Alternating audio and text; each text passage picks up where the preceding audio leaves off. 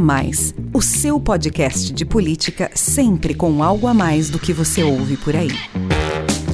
Olá, sou o Rafael Lisboa e tem início agora mais um episódio do podcast A Mais, o seu podcast que discute política, economia e sociedade sempre com algo a mais para você. O A Mais faz parte da Bússola, que é uma plataforma de conteúdo estratégico, parceria da revista Exame com o grupo FSB. Hoje o A Mais traz aqui para você um debate promovido pela Bússola sobre as expectativas e os cuidados para o retorno dos eventos presenciais. Um dos primeiros a parar na pandemia, o setor começa a ensaiar a retomada. Com o avanço da vacinação e a queda acentuada no número de casos de Covid-19, os governantes têm ampliado as autorizações para atividades de lazer e de negócios com a presença de público. Festas, shows, feiras corporativas e competições esportivas vêm sendo liberados em todo o Brasil com base em parâmetros científicos e respeitando protocolos sanitários. Uma das medidas necessárias para o retorno seguro dos eventos é a apresentação obrigatória do passaporte vacinal. E a população reconhece a importância da exigência do comprovante de imunização. Pesquisa realizada pela Associação Brasileira dos Promotores de Eventos, ABRAP, em outubro, revela que 86% dos entrevistados somente frequentariam eventos destinados a pessoas com caderneta de vacinação contra o coronavírus ou teste negativo para a doença. O levantamento mostra ainda como o público está ansioso para a volta desse tipo de programa. Oito em cada dez dizem sentir falta dos eventos, e o mesmo índice afirma que tem a intenção de frequentá-los.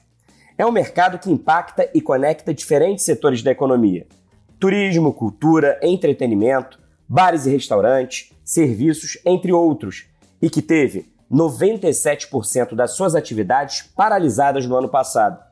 Para esse hub setorial, que responde por 4,5% do PIB e movimenta mais de 300 bilhões de reais, o verão de 2022 é considerado um período estratégico para o início da recuperação, combinando a alegria da estação com as medidas de proteção sanitária.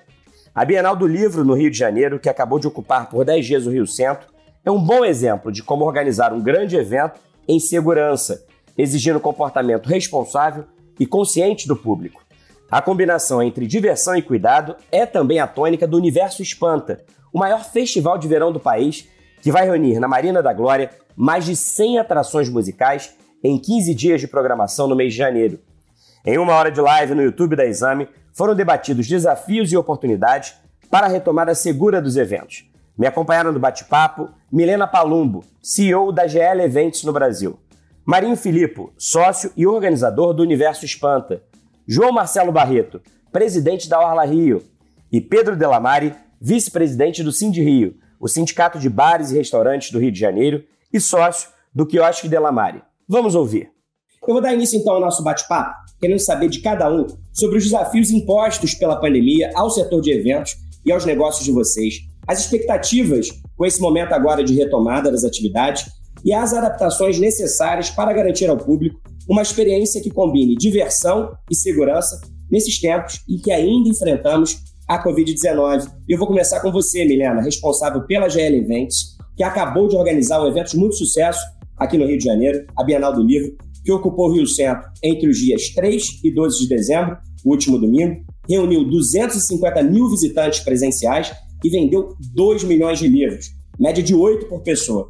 São números bem expressivos, principalmente se a gente pensar no contexto ainda da pandemia, que restringe o tamanho do público e exige uma série de protocolos sanitários. Protocolos que foram devidamente respeitados pelos frequentadores. Era preciso apresentar a carteira de vacinação contra o coronavírus e usar máscara. Eu estava lá no sábado e eu testemunhei todo mundo muito consciente, com a máscara, se divertindo na Bienal, mas usando aí as medidas de proteção. Além dos visitantes presenciais, a Bienal também transmitiu as atrações pela internet, que foram acompanhadas por um público de 750 mil pessoas. Desde o início da pandemia, os players do mercado de eventos, que é o caso aí da GL, têm apostado nesses formatos híbridos, que combinam atividades presenciais e remotas como estratégia para ampliar o acesso do público, apesar das limitações. A GL Events, que é uma multinacional francesa do setor de eventos, presente em 27 países, e aqui no Brasil administra espaços como o Complexo AMB e o São Paulo Expo em São Paulo, o Rio Centro e a Genesse Arena no Rio de Janeiro, e ainda o Centro de Convenções de Salvador e o novo Centro de Convenções de Santos, no litoral paulista. A GL investiu em estúdios e equipamentos de transmissão em alguns desses locais, justamente para que eles se tornassem palco de lives de artistas e transmissão de shows e esportes.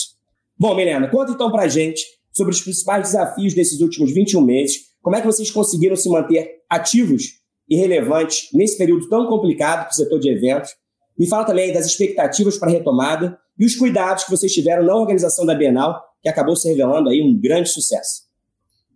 Rafael, eu vou começar com a tua fala, dizendo que talvez o nosso principal desafio foi entender que esses 4,5 bilhões que você disse que o segmento de eventos representa no PIB nacional, talvez o nosso maior desafio como segmento foi fazer com que nos entendessem.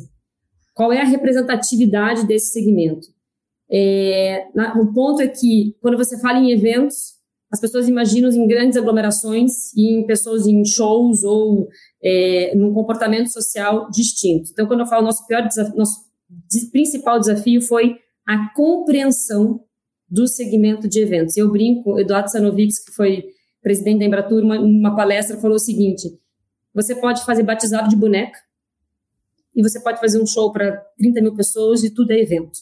Então, fazer com que as políticas públicas entendessem o que é o nosso segmento e setorizasse os eventos foi uma grande questão, um grande desafio politicamente para nós, que esses 4,5 bilhões fossem compreendidos. E eu digo isso porque é, o Pedro, é, com a, a, questão dos bares e restaurantes, eles alguns segmentos voltaram na pandemia de uma forma talvez muito mais simples e até incentivada, né? Por quê? Porque existe, existe a compreensão do que, que é bares, restaurantes similares. Existe a compreensão do que, que é shopping center. Você não tem essa, essa dificuldade de entendimento. Então, eu acho que quando você começa a dizer que um, um evento B2B, que é um evento de feiras de negócio, é exatamente como um shopping temporário, em que as pessoas entram, circulam, é, elas têm uma é, é mais é, restritivo, inclusive, porque elas têm uma credencial, elas têm que seguir protocolos. Então, a partir do momento que a gente come, começou a dizer e explicar o segmento, como é que ele se comporta, que existem eventos de entretenimento, eventos sociais e eventos de negócio, eu acho que essa nossa retomada, se ela tivesse tido essa, essa, essa, esse nível de comparação, ela teria sido mais simples e menos é, é, dramática. Assim. Nós, nós fomos o único segmento que teve que criar uma Expo Retomada. Foi feita a Expo Retomada em, em São Paulo, em Santos, em Salvador, para dizer para os agentes públicos como é que os protocolos de eventos iriam ser feitos. Não, não existiu uma Expo Retomada de bares e restaurantes, não existiu uma Expo Retomada de shopping. E quando você mostra que eventos corporativos, técnicos científicos, nada mais são do que um shopping que o comportamento é o mesmo. Você vai num stand, você não prova roupa, você não come, você vai lá, você faz negócio e você sai. Então, se você me perguntar, eu digo que a pandemia foi um grande catalisador dessa, dessa não é, entendimento e união do, do segmento para segmentar eventos corporativos, técnicos científicos e entretenimento. Então, eu colocaria esse como um grande desafio. Mostramos que somos capazes e eficientes em realização de eventos com todos os protocolos. Estamos operando a Genesse Arena com entretenimento no modelo lounge e separado em vários é, níveis e segmentos. E a própria Bienal, que você acabou de dizer, nós temos a capacidade, numa feira, é, aumentar um corredor. Aí eu volto para o meu questionamento de um shopping, um shopping não aumenta o seu corredor. Eu consigo aumentar um corredor de colocar estandes de dois lados, numa dinâmica completamente diferente, que shoppings talvez não consigam fazer. Eu consigo exigir CPF, RG, nome completo, antes de entrar dentro de um pavilhão para uma feira, que outros segmentos não conseguem fazer. Então, eu acho que mostrou como nós somos eficientes e sérios na entrega de eventos é, com protocolos, desde que a gente também tenha o incentivo e a, a clareza do, dos agentes públicos é, sobre o segmento de eventos. Então, vou te dizer que, do nosso lado, a nossa retomada ela foi bem mais lenta, não simples como outros segmentos e não incentivada. Esse foi o nosso maior desafio. Então, você destacou aí uh, um certo preconceito em relação ao segmento, uma falta de clareza, de informação ou mesmo de compreensão do quanto o segmento de eventos ele é diversificado e o quanto que ele pode sim é, ser eficiente no respeito aos protocolos e garantir um ambiente sanitário extremamente seguro, como outras atividades e como outros ramos da economia, né? É, eu não diria preconceito, eu diria falta de entendimento, mas aí eu visto a carapuça. É, de quem é a responsabilidade? A responsabilidade também está no nosso segmento, no nosso, nossa união, nas, nas nossas pesquisas, nos nossos números. Eu acho que é sempre uma via de mão dupla. Eu não coloco a responsabilidade 100%. Eu acho que a gente teve essa dificuldade justamente porque a, o entendimento do nosso segmento ela é confusa. Porque se ela fosse na caixinha correta e muito mais é, delimitada, como acontece com outras áreas, a gente, eles não enfrentaram o que nós enfrentamos. Então, eu, eu digo que nós também temos a nossa responsabilidade de nos melhor organizarmos em, em pautas e em segmentos corretos, porque é, para mim é uma coisa muito louca você não conseguir fazer um evento corporativo ou um congresso técnico científico ou médico enquanto você pode ir para o shopping.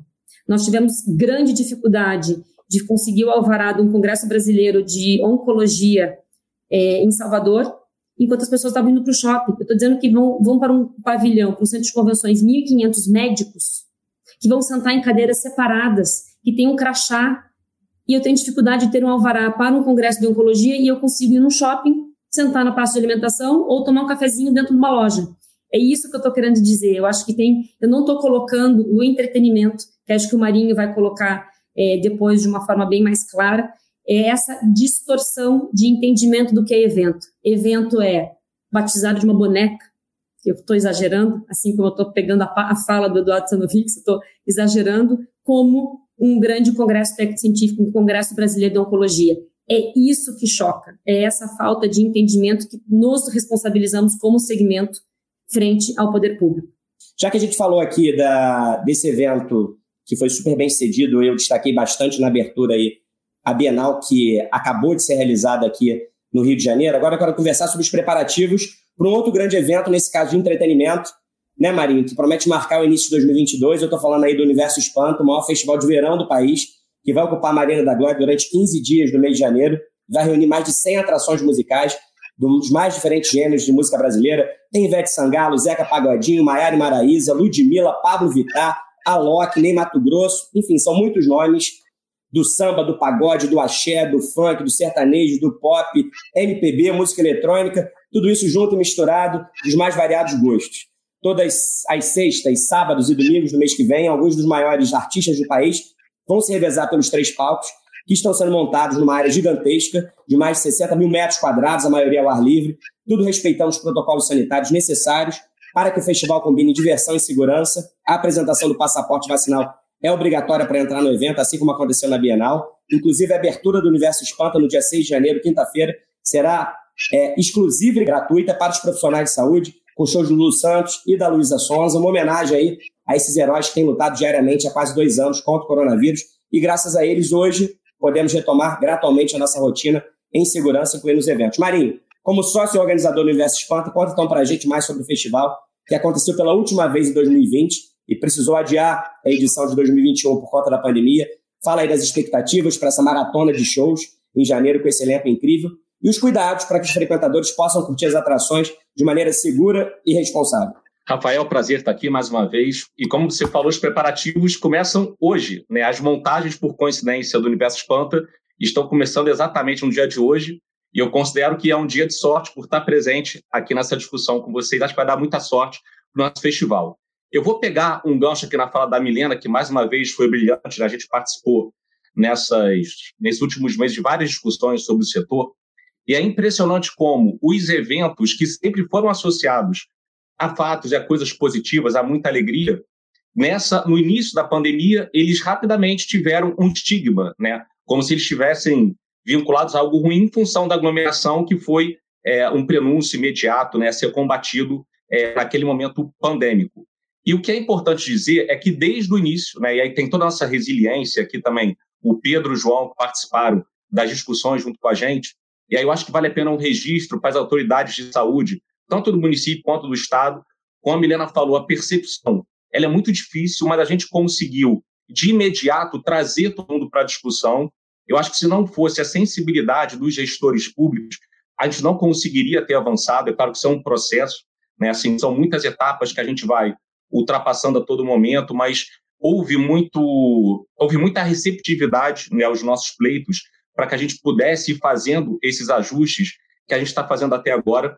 Mas o que é importante, Rafa, eu acho que é registrar que a nossa preocupação maior nos eventos, seja lá com a Milena, nos eventos corporativos de negócios, ou seja nos eventos de entretenimento, é, a preocupação maior é com o público, é com quem a gente vai receber. Não tem evento se o público não estiver bem, se o público não estiver seguro e se o público não estiver entendendo e compreendendo que existe toda uma rede de proteção e segurança para que ele esteja ali usufruindo do conteúdo que a gente está proporcionando para eles, né?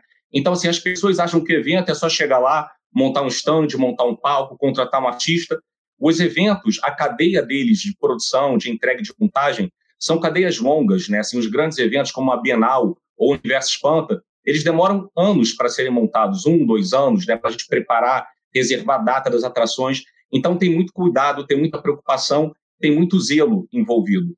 Eu acho que esse momento agora que a gente está vivendo de retomada, de da gente ter a confiança dos órgãos públicos para que as nossas atitudes e decisões sejam respeitadas, nós passamos a ser catalisadores de informação. Eu acho que essa é a nossa maior obrigação, né? Porque o que a gente tem vivido, e você tem auxiliado muito nas discussões aqui no Bússola, é, é que a gente possa passar informações corretas, seguras e que possam, de fato, construir uma retomada é, mais rápida é, e mais correta. Né? Então, assim, o que eu vejo muito nos nossos, é, nos nossos é, instrumentos de comunicação, sejam redes, é, as redes sociais, os nossos mailings para o nosso público, é a gente comunicar todo mundo do passo a passo do que deve ser feito, que o passaporte vacinal é obrigatório. No caso do espanto especificamente, assim como a Milena falou, a gente está ampliando a área aberta para a realização do evento, né? Porque a Marina, que é o local do nosso evento, ela tem área fechada e área aberta. A gente está ampliando o evento.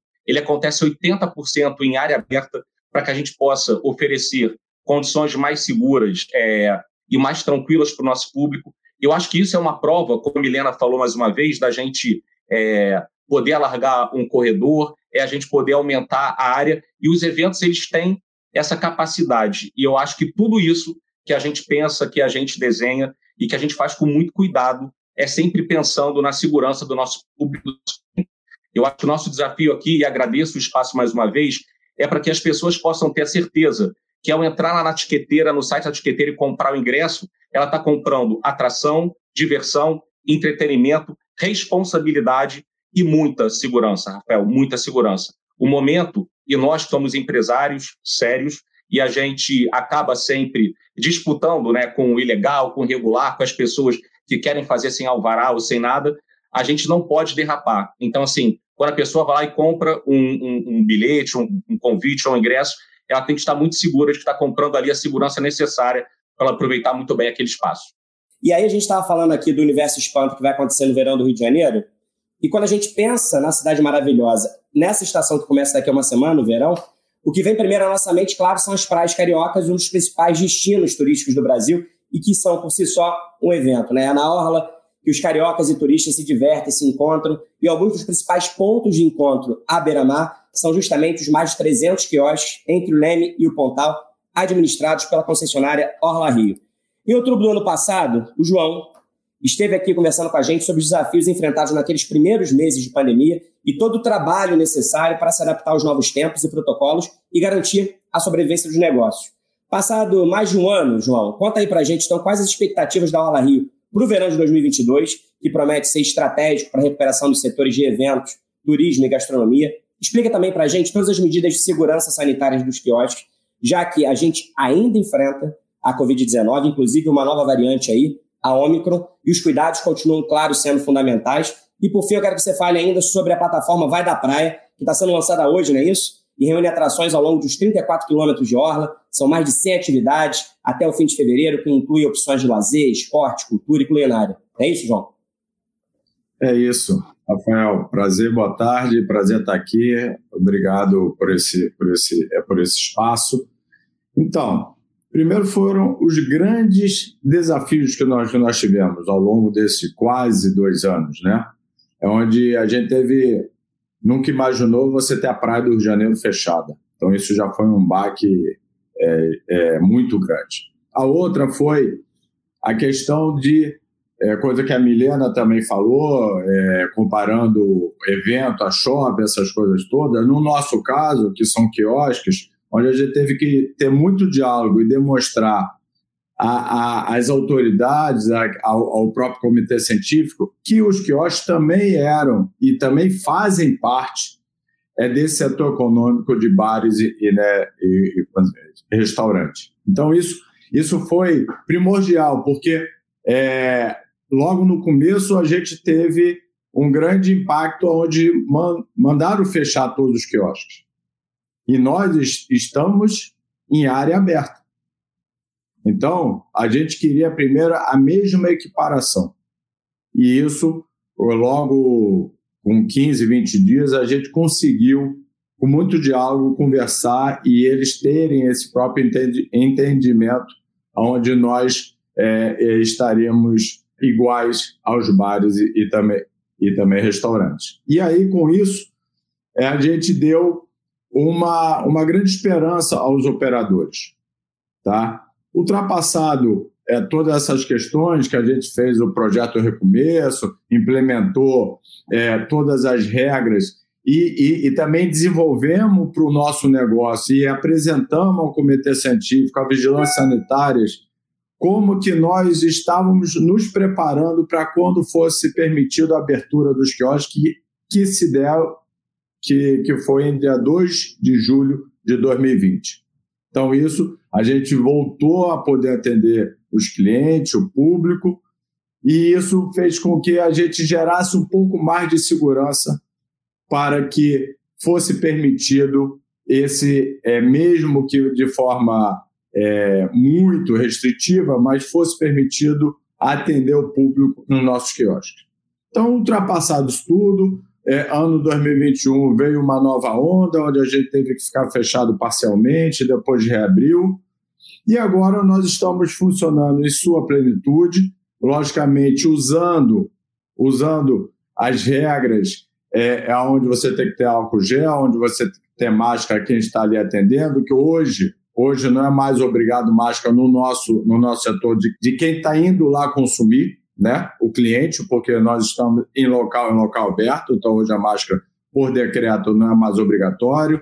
Nós também, como não temos é, como controlar a praia, acesso à praia, porque você não tem entrada e saída, você não é obrigado a pedir carteira de, de, né, de né, a vacina, a vacinação.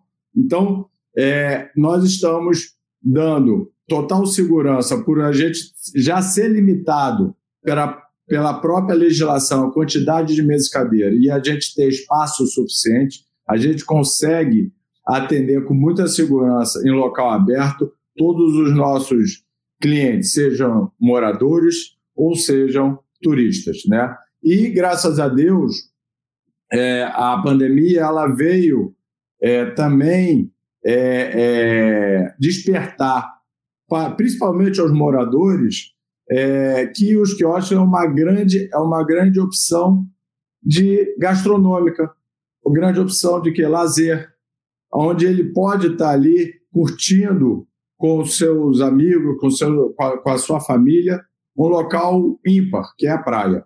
Nós temos agora 35 novas operações surgindo.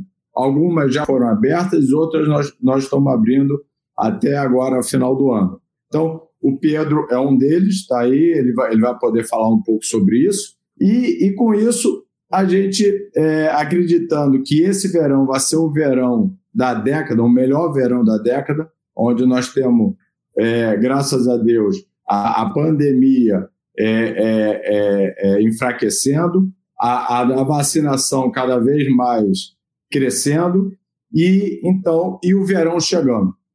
Então, a gente está lançando hoje, é, exatamente hoje, o Vai da Praia. O Vai da Praia é uma plataforma de conteúdo onde a gente fala sobre a programação do próximo final de semana. E, além disso, nós vamos estar fazendo é, 106 atrações em todos os quiosques. São atrações culturais, musicais, esportiva, infantis, empreendedorismo, onde vão estar acontecendo em diversos pontos da praia, nesses 34 quilômetros de orla, são nove praias, podendo acontecer simultaneamente e, e, e também em né, né, diversos horários. Então, isso nós vamos estar oferecendo a todos os, os, cariocas e também turistas, que graças a Deus a, a cidade está, está, está com, uma, com uma demanda muito alta, nós vamos estar oferecendo mais uma grande opção de, de, né, de lazer, entretenimento, com, né, com total segurança. É isso, é um verão da década, a expectativa é essa, mas sempre tendo em mente que essa diversão ela tem que vir acompanhada de responsabilidade, de segurança, de consciência, né? Dos frequentadores, dos organizadores de eventos, dos responsáveis aí por quiosques, por bares e restaurantes. E aí, como você disse, né, João, um dos quiosques na Ala Carioca que tem feito sucesso, apesar do pouco tempo, né? Tem só três meses, aí tem menos de três meses, que é o Delamare, inaugurado aí no Posto 8, em Ipanema. O sócio é o Pedro Delamare, que está aqui com a gente, mas o Pedro, além de sócio do quiosque, foi presidente do Sind Rio, Sindicato de Bares e Restaurantes do Rio de Janeiro, por 10 anos, e hoje é o vice-presidente da entidade. Enfim, tem muita experiência aí no ramo de gastronomia. Então, por isso, Pedro, eu quero te ouvir. Primeiro, sobre a decisão de abrir um novo negócio, o quiosque Delamare, durante a pandemia, dentro desse novo normal, que exige uma série de protocolos e cuidados. Mas eu também quero que você faça uma análise aí mais ampla sobre o setor de bares e restaurantes do Rio durante esse período desafiador. Quais as maiores dificuldades enfrentadas, as adaptações necessárias para garantir o funcionamento dos estabelecimentos e as expectativas daqui para frente, em especial para o verão 2022 aí, que o João chamou de verão da década, com o avanço da vacinação e a redução da curva de Covid-19 no país e na cidade do Rio. Todo o discurso de todos que falaram até agora é ele é permeado pelo empreendedorismo, né? E eu acho que isso é uma coisa que o setor de bares e restaurantes e de eventos é, se é uma coisa que a gente tem, é esse amor por, por empreender. Né? Eu acho que a cidade do Rio de Janeiro ela pede isso. Então, eu acho que a minha, o meu crescimento para a praia foi, obviamente, é, eu olhei né, pelo movimento que a Orla Rio já estava fazendo. Eu frequentei alguns quiosques e saí extremamente satisfeito com o que eu recebi, não só de paisagem, mas como de serviço, de gastronomia. E eu falei, por que não, né? Procurei o João Marcelo e a gente conversou. E hoje o Delamar é uma realidade. Estou muito feliz de estar ali na praia. Estou feliz trabalhando, né? É, que é uma coisa que eu acho que é fundamental para quem trabalha com o público. A gente está feliz com o que a gente está fazendo. E, e, e, eu acho que é isso. A tendência é essa. Eu acho que a procura. É, você está vendo marcas entrando hoje nas operações de quiosques, marcas bem interessantes, com propostas bastante é, cariocas e outras com uma gastronomia um pouco mais elaborada, que eu acho que compõe, junto com esses outros 300 e tantos quiosques, compõe um pouco de um, de um, de um painel do que, que é o Rio de Janeiro. Né? Eu, quando estive à frente do Cindy Rio, eu tive a oportunidade, por exemplo, de trazer para o Rio comida de boteco. O Marinho se lembra bem disso.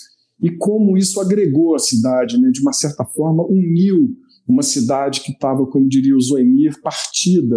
As pessoas não frequentavam determinados bairros e a comida de boteco, por exemplo, ele trouxe isso, né? É, havia um caravanas saindo da Zona Sul para visitar botecos da Zona Norte e a gente vendo como é, o empreendedorismo e a gastronomia ou, ou, ou mesmo a culinária ela integram, ajuda a integrar uma cidade. Então, é, eu acho que eu estou olhando com muito otimismo para frente. É, eu acho que a entrada, a eleição também do prefeito Eduardo Paes, é, eu tive, nos meus dois mandatos como presidente, eu tive, coincidiram com os grandes eventos e também com os mandatos do Eduardo Paes, e sempre foi uma gestão de diálogo, né? sempre foi uma gestão de conversa, e, e, isso ajuda muito. Agora, é, esse ambiente de empreendedorismo que a gente tanto é, investe, fala, ele tem que ser entendido é, pelas autoridades, pelo não só o governo municipal, mas como o estadual, como criar-se uma ambiência favorável a isso. Né?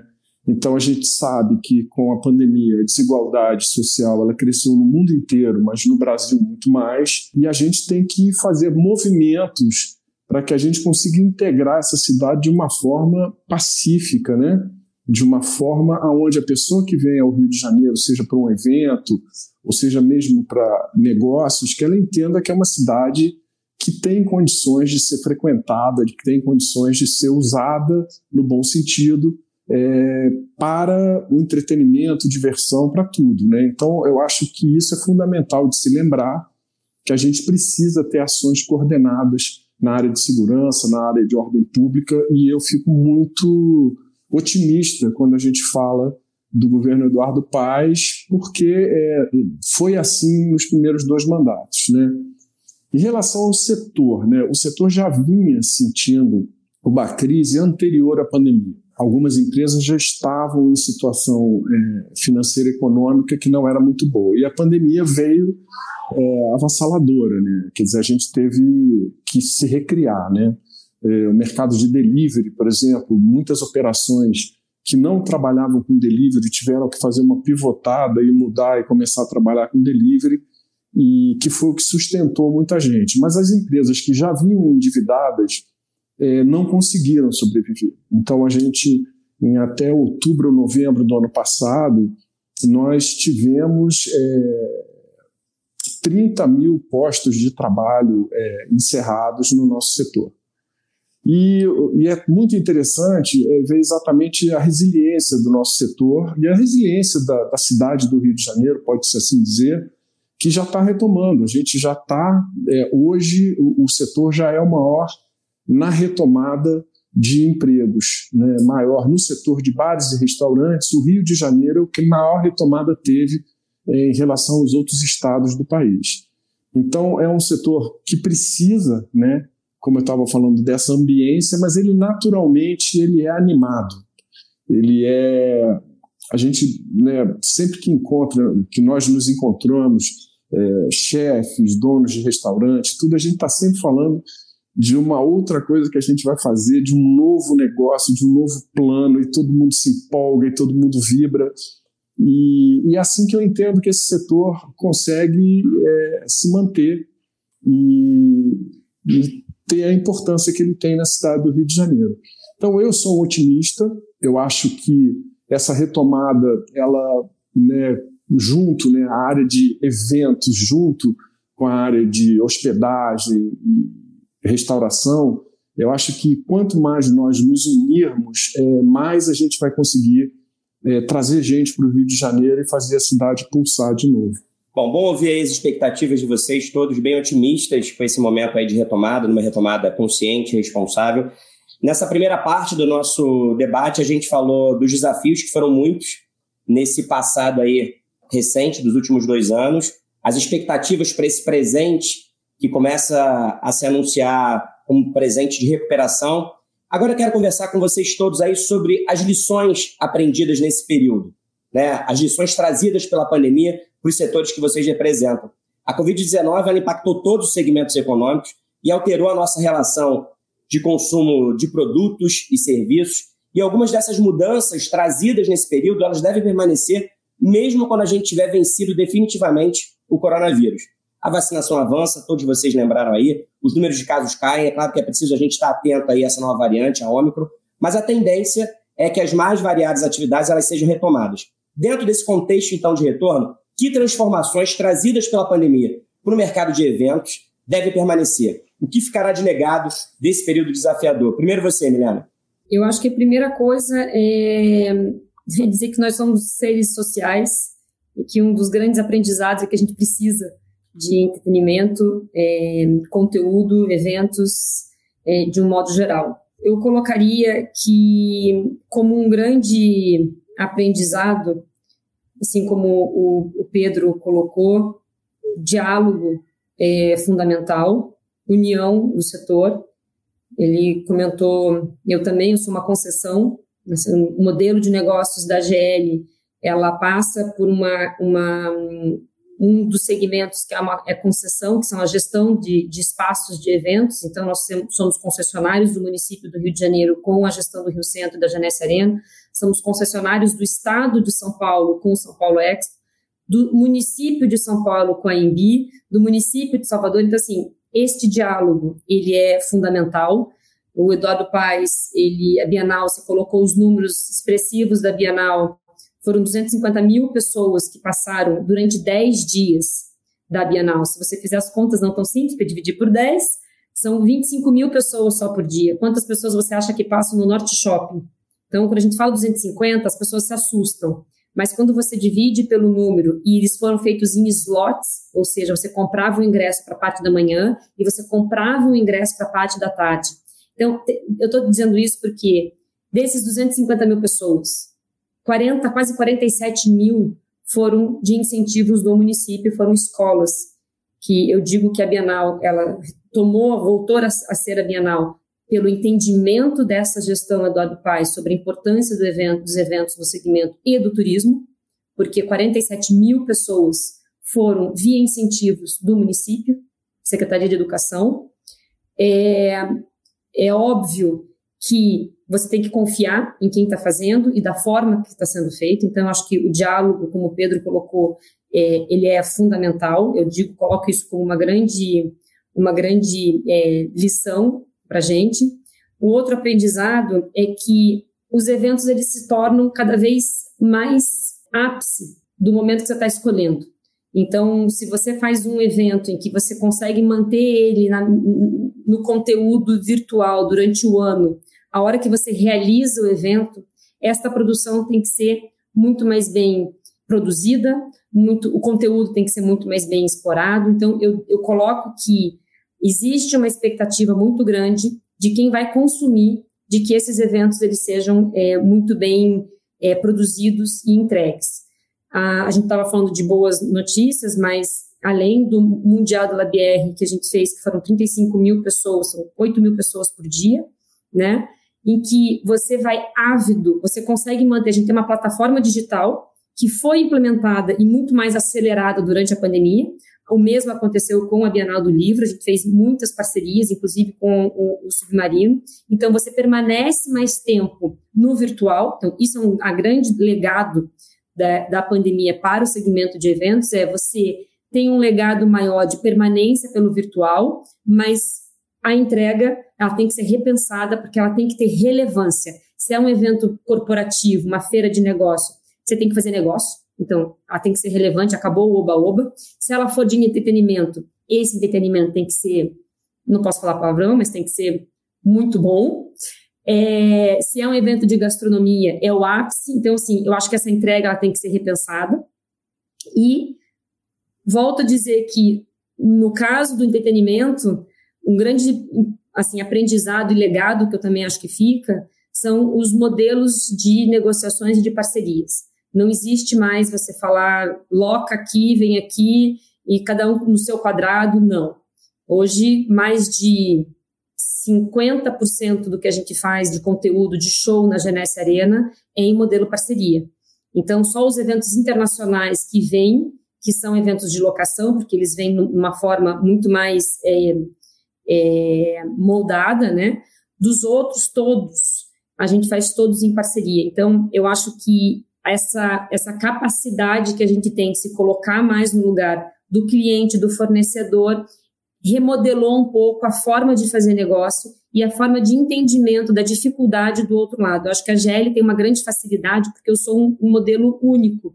Porque eu, além de eu fazer a gestão é, de eventos, eu também sou uma empresa integrada de soluções. Então, eu faço a produção e a entrega. Então, eu vou desde, eu tenho ativos de montagem de stand, mobiliário para eventos, até geradores, né? São ativos próprios da empresa. Então, eu sou desde o fornecedor, às vezes sou cliente, às vezes eu sou só o espaço. Então, entender a dificuldade, quando você está sentado do outro lado da mesa, entender a dificuldade do outro, é fundamental para a sobrevivência na pandemia. Então, eu te digo que a GL é, no, nas áreas que a gente atua, modelos diferentes de fazer negócio, de flexibilizar, de dividir o risco. Eu colocaria que é, dividir o risco com o seu cliente, com o seu parceiro, mudou a forma de se fazer negócios é, no mercado de eventos. Hoje a gente tem que minimizar o risco de todo mundo.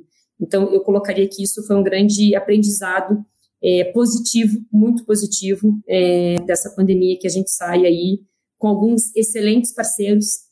Estou falando assim, não, não é porque a gente saiu com excelentes parceiros, novos negócios e uma modelagem, no caso do, do entretenimento, completamente diferente e positivo.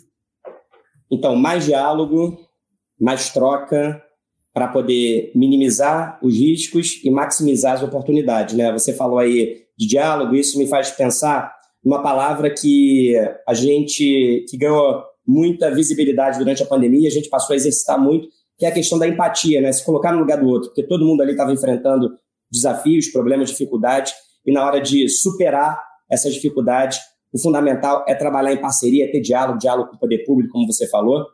E aí eu achei interessante também, né, Milena, que você disse que agora, com esses modelos híbridos que combinam virtual com presencial, os eventos eles duram mais, né? Eles começam antes nas plataformas, terminam depois na plataforma, mas na hora que eles são realizados à vera, presencialmente, eles têm que ser ainda melhores, porque é isso que o público espera, já que o público está acompanhando já virtualmente. E na sua opinião, Marinho, quais foram as principais lições trazidas pela pandemia para o mercado de eventos? Eu vi uma entrevista sua, não tem muito tempo, que você dizia que com a Covid-19 os consumidores eles passaram a focar mais em propósito ao adquirir uma mercadoria ou um serviço. Ou seja, passaram a prestar mais atenção em como aquela marca está contribuindo para impactar ou não positivamente a sociedade. Você acha que isso também vale para os eventos? Esse é um dos aprendizados trazidos aí pela Covid-19? Legal, Rafa. Eu realmente falei isso há pouco tempo. É que eu acho o seguinte, eu acho que na pandemia as pessoas buscaram mais ver o que está por trás das coisas, né? Assim, eu acho que as pessoas tiveram mais tempo, disponibilidade e a entender a história de cada um das empresas, dos parceiros. É, eu acho que isso é muito importante, né? Porque na pandemia o que a gente sentiu muita falta é da relação interpessoal, né? Da gente interagir em coletividade, em parceria, seja com a família, com os amigos, vizinhos. E eu acho que os eventos eles vêm muito dessa essência. E eu vou falar um pouquinho da história do Espanta. A gente sempre entendeu é, o evento como uma forma da gente somar para o nosso entorno e para o mundo que a gente vive, né? Assim, então, desde o início da nossa história, a gente vem junto com um projeto social que a gente forma músicos e artistas numa comunidade aqui no Rio de Janeiro, que é o Santa Marta. A gente, por ano, capacita em torno de 150 jovens.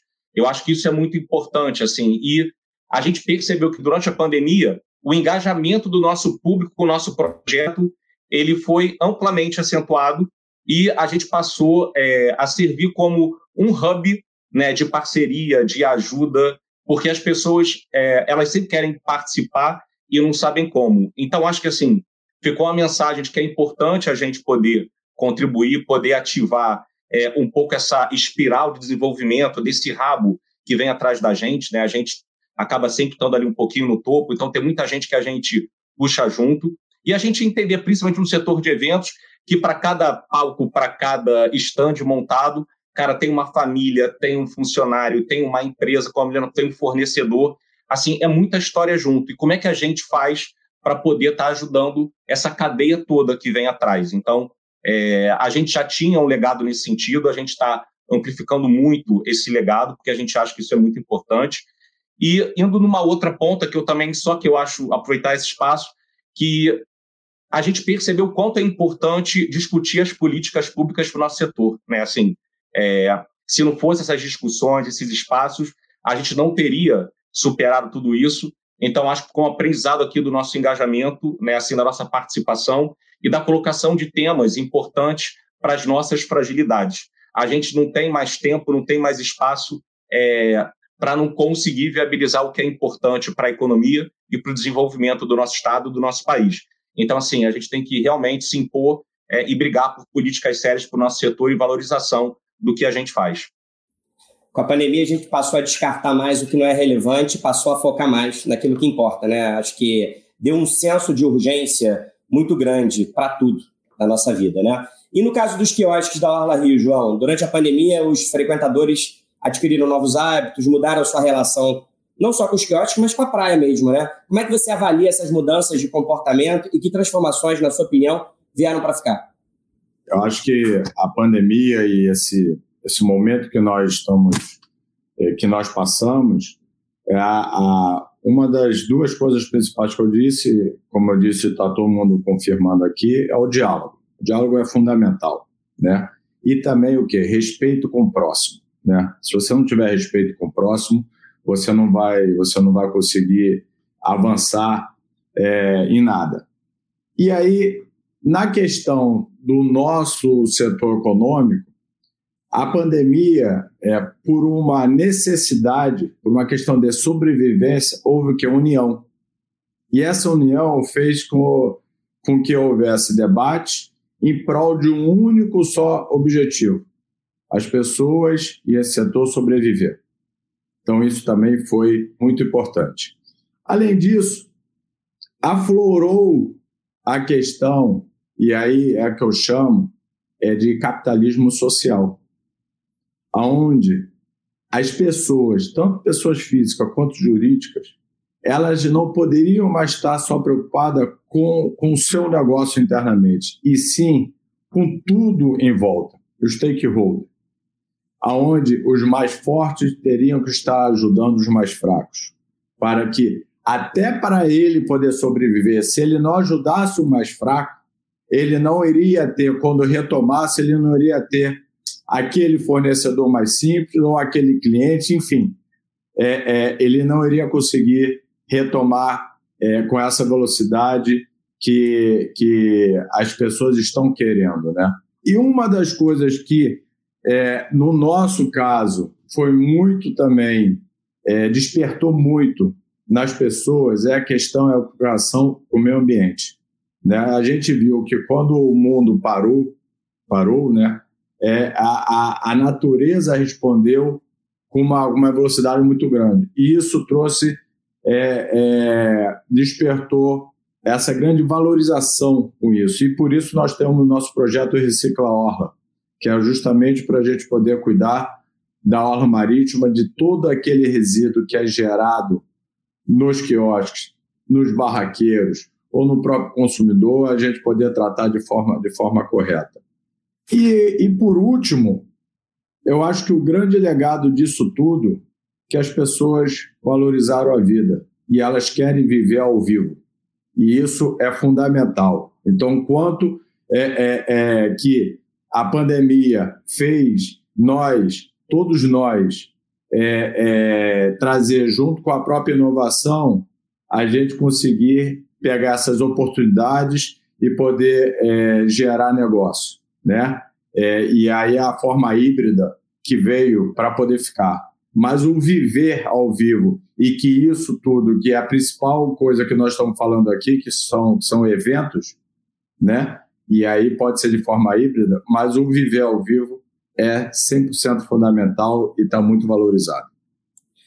Obrigado, João. Pedro, vou fazer aqui um resumo de tudo que seus colegas falaram e ouvir a sua opinião aí sobre se esses aprendizados também eles dizem respeito ao setor de bares e restaurantes e quais mudanças devem, devem permanecer. Né? Todos falaram aqui sobre a importância do diálogo, a importância da união dos setores, do trabalho em parceria, da, dos formatos mais híbridos, né, que vieram aí com essa aceleração da transformação digital e que muitas vezes foi alternativa para que os negócios pudessem sobreviver, mas todos destacaram também que somos seres sociais e que nada substitui o relacionamento interpessoal, o contato, essa vida ao vivo, expressão que foi usada agora aí pelo João. Então, na sua opinião, quais foram as maiores lições para o setor de bares e restaurantes e que transformações trazidas pela pandemia vão permanecer? Eu acho que, sem dúvida nenhuma, a questão da segurança em termos de pessoal, de higiene, enfim, é, do entendimento do que é compartilhar um espaço quando você está vivendo uma pandemia, trouxe, sem dúvida nenhuma, uma atenção maior para essa questão que já era importante até antes da pandemia. Né? Então, é, eu acho que essa questão da segurança alimentar, ou de tudo isso, ela passa a ter um foco um pouco maior. A outra questão que eu acho que, que foi importante é a entrada no mundo digital. Né? Quer dizer, eu acho que os bares e restaurantes entraram no mundo digital. A gente tem exemplos assim impressionantes de bares, por exemplo, como a Casa Casa Porto, que desenvolveu um delivery que sobreviveu às custas disso, né, do Rafael.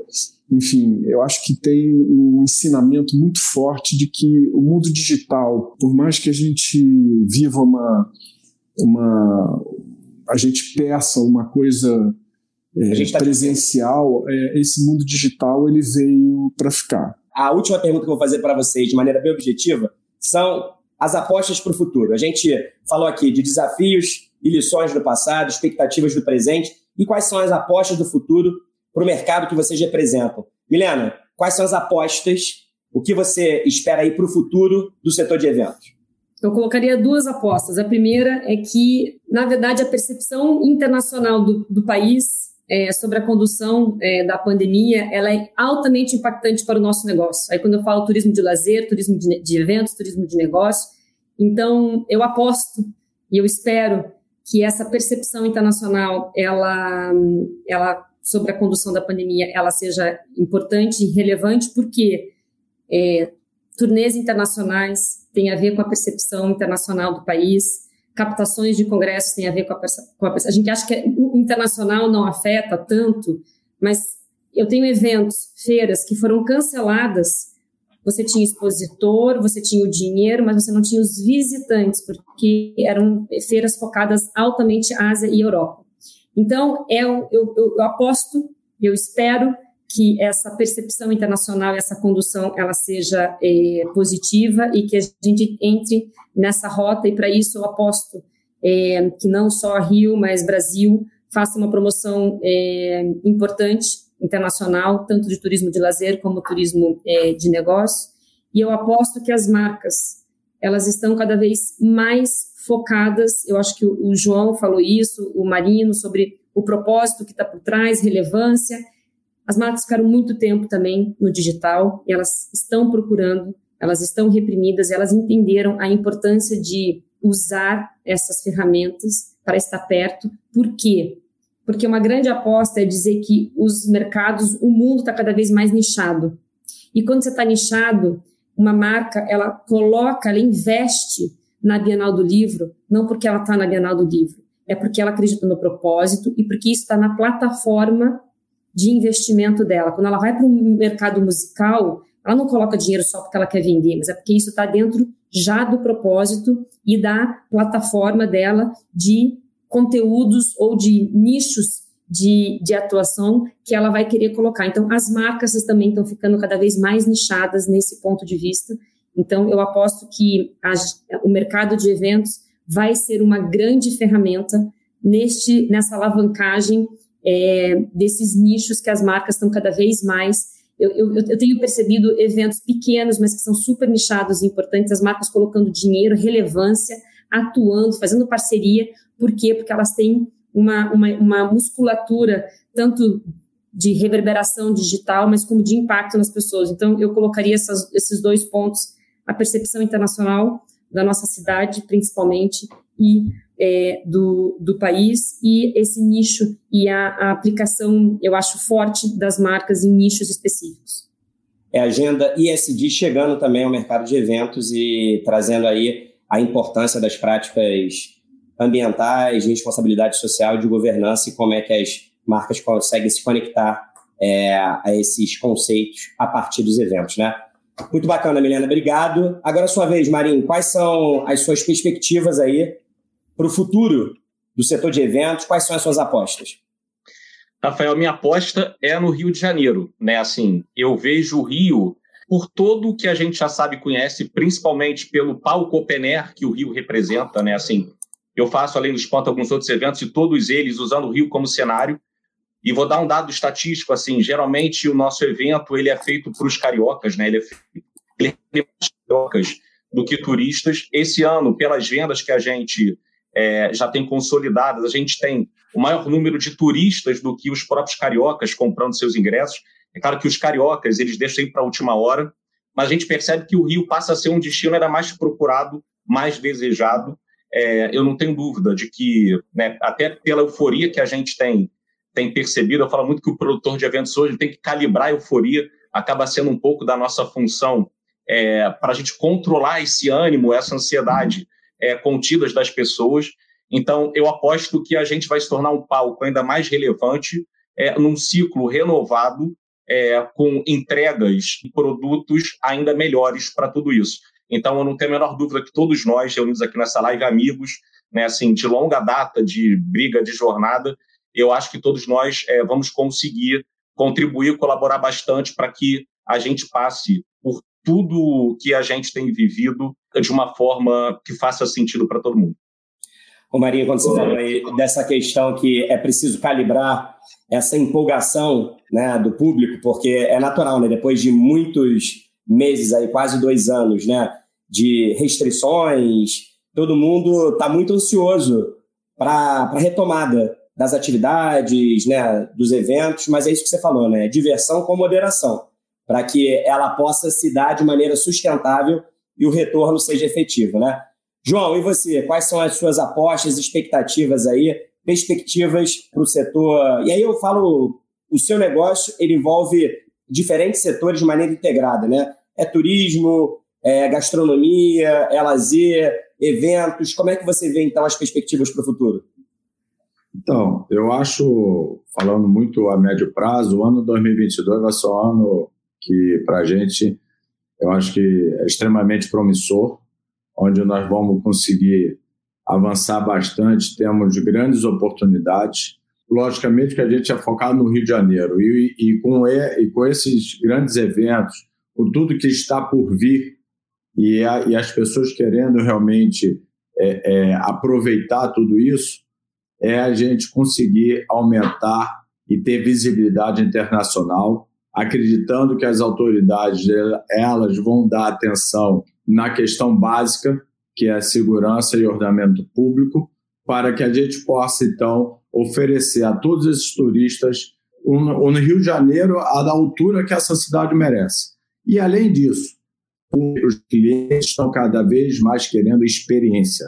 Ele está querendo coisas especiais, né? E, é, e essa experiência, por a gente já estar num lugar único, que é a Praia do Janeiro, então o seu serviço, o seu, o seu prato, o seu drink, a sua música ao vivo, ela tem que ser diferenciada, ela tem que ser qualificada. Então, eu aposto que vai haver uma grande qualificação na nossa, na nossa atividade com os operadores cada vez mais dedicados, oferecendo o melhor para os moradores e também para os turistas.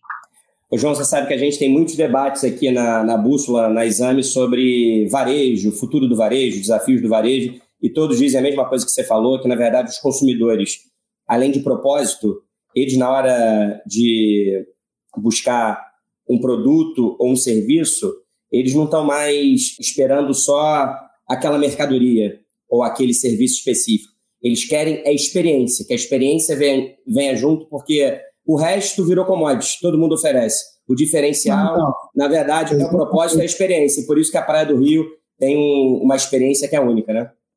É, exatamente. Hoje, é, logicamente que durante esse período da pandemia, você tem a questão desse aplicativo, que é da Ambev, que é o Zé Delivery, onde ele está vendendo cerveja a preço de supermercado gelado, entregando lá na praia.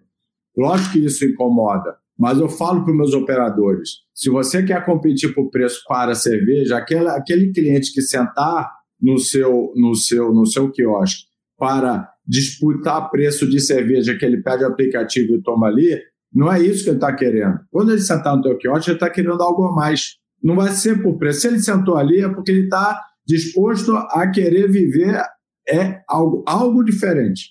E é isso que eu venho batendo debatendo com todos eles para que eles possam estar oferecendo cada vez mais o melhor serviço. Esse diferencial. E para encerrar, então, eu quero ouvir as suas apostas para o futuro do setor de bares e restaurantes. Para onde você acha que vai caminhar o futuro desse segmento? É, eu, eu acho que ele vai caminhar em conjunto, na realidade. É, a gente falou isso aqui o tempo todo, acho que permeou todas as falas essa coisa da união. Né?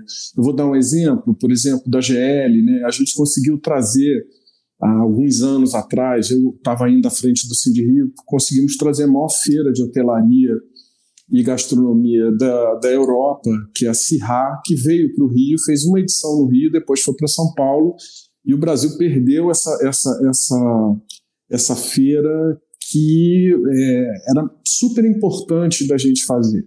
É, eu acho que a própria hotelaria que hoje está se fazendo no Rio de Janeiro, e como ir para o exterior ficou muito caro, acho que a gente tá, tem gente dando show de hotelaria, o que também chama muita gente. Então, quanto mais a gente tiver uma GL atuando, trazendo eventos para cá, né, empresários como o Marinho, eu acho que todo o setor se fortalece com isso. Né? Eu acho que é um movimento conjunto, ele não pode ser isolado. Eu não posso pensar o setor de bares e restaurantes sem pensar no evento. Por exemplo, um evento como o Espanta ou qualquer feira, por exemplo, e, e da GL, por exemplo, ela traz para bares e restaurantes um movimento muito grande. Agora, o que eu acho que a gente tem que cada vez mais, quando se fala em experiência, é capacitação, né? E não é só da capacitação da mão de obra é, direta que está trabalhando lá. Eu acho que o empresário tem que se capacitar também. Né? E eu acho que a pandemia trouxe um pouco disso. Eu acho que a gente teve a necessidade de sentar, conversar e entender como o seu negócio pode sobreviver. Eu acho que todas as vezes que, por pior que seja, você tem algum tipo de movimento de repensar o seu negócio, de estudar a viabilidade dele, eu acho que você começa a encontrar caminhos que depois passam a ser uma forma de gerir o seu próprio negócio. Então, assim, eu, eu sou, como já disse, muito esperançoso, mas eu acho que o Rio de Janeiro tem que ser tratado, talvez nessa nova oportunidade que a gente está tendo, de uma forma mais realista mesmo, sabe? É, menos ufanista, como foi talvez em alguns outros momentos. Onde não, o Rio vai, ele pega no tranco. Não. Acho que se nós não discutirmos as nossas questões centrais e fundamentais, a gente não consegue retomar. Você pode retomar por um tempo, mas você não consegue isso com a sustentabilidade que eu acho que essa cidade merece. Ô Pedro, você falou aí de uma questão importante, a gente está terminando aqui, mas ontem eu entrevistei o Francisco Soares Brandão, que é, é o fundador da FSB Comunicação, e aí ele acabou de lançar um livro que é O que Pode Dar Certo que é um livro que conta a história dos 40 anos da FSB, desde a fundação até os dias de hoje, como é que ele, um empresário, conseguiu montar do nada a, a maior empresa de comunicação corporativa da América Latina. E aí, o segredo foi o exercício de autoconhecimento que ele fez e identificar, obviamente, o que ele era bom, mas principalmente aquilo em que ele não era bom. Era ter a honestidade em reconhecer as suas limitações e trabalhar para superá-las. Eu acho que isso acontece um pouco com o Rio, eu concordo com você. A gente é muito apaixonado pelo Rio, né? Os cariocas normalmente têm essa adoração, e isso se estende, claro, aos empresários, empreendedores cariocas, mas é fundamental, no esforço coletivo, unindo aí poder público e empresariado, setor produtivo, entender quais são as limitações, inclusive na prestação de serviços, e trabalhar efetivamente e de maneira séria e responsável para superá-las, né? Eu acho que isso é fundamental e acho que esse era o seu recado final, né? Sem dúvida. É, esse que eu acho que é a forma com que a gente vai é, retomar. Eu acho que, é, é inclusive, o, o tema da nossa conversa hoje, dessa retomada, eu acho que é isso. Eu acho que a gente tem aqui um, um, mosaico muito claro, né? Eu acho que foi muito feliz a escolha das pessoas, é, porque é exatamente isso. São pessoas apaixonadas pelo Rio de Janeiro, que fizeram do Rio o lugar onde a gente empreende, mas tem que ter uma visão realista. Isso eu concordo é, com meu querido Chiquinho, meu amigo da vida toda. Mas é isso. Acho que a gente tem que se reinventar de uma forma realista. Eu, como todos aí, sou muito otimista e esperançoso. Acredito que esse vai ser um verão muito especial, um verão de reencontros, um verão de abraços, um verão de, de celebração, mas, claro, com responsabilidade, com consciência, porque a pandemia ainda não acabou. Você acabou de ouvir o debate da Bússola sobre a retomada segura e responsável dos eventos presenciais e as expectativas para o verão de 2022. Este é o nosso último podcast de 2021. Novos episódios do A Mais voltam em janeiro. Obrigado pela sua companhia de sempre. Tenha um ótimo Natal e um feliz 2022. Até ano que vem. Tchau.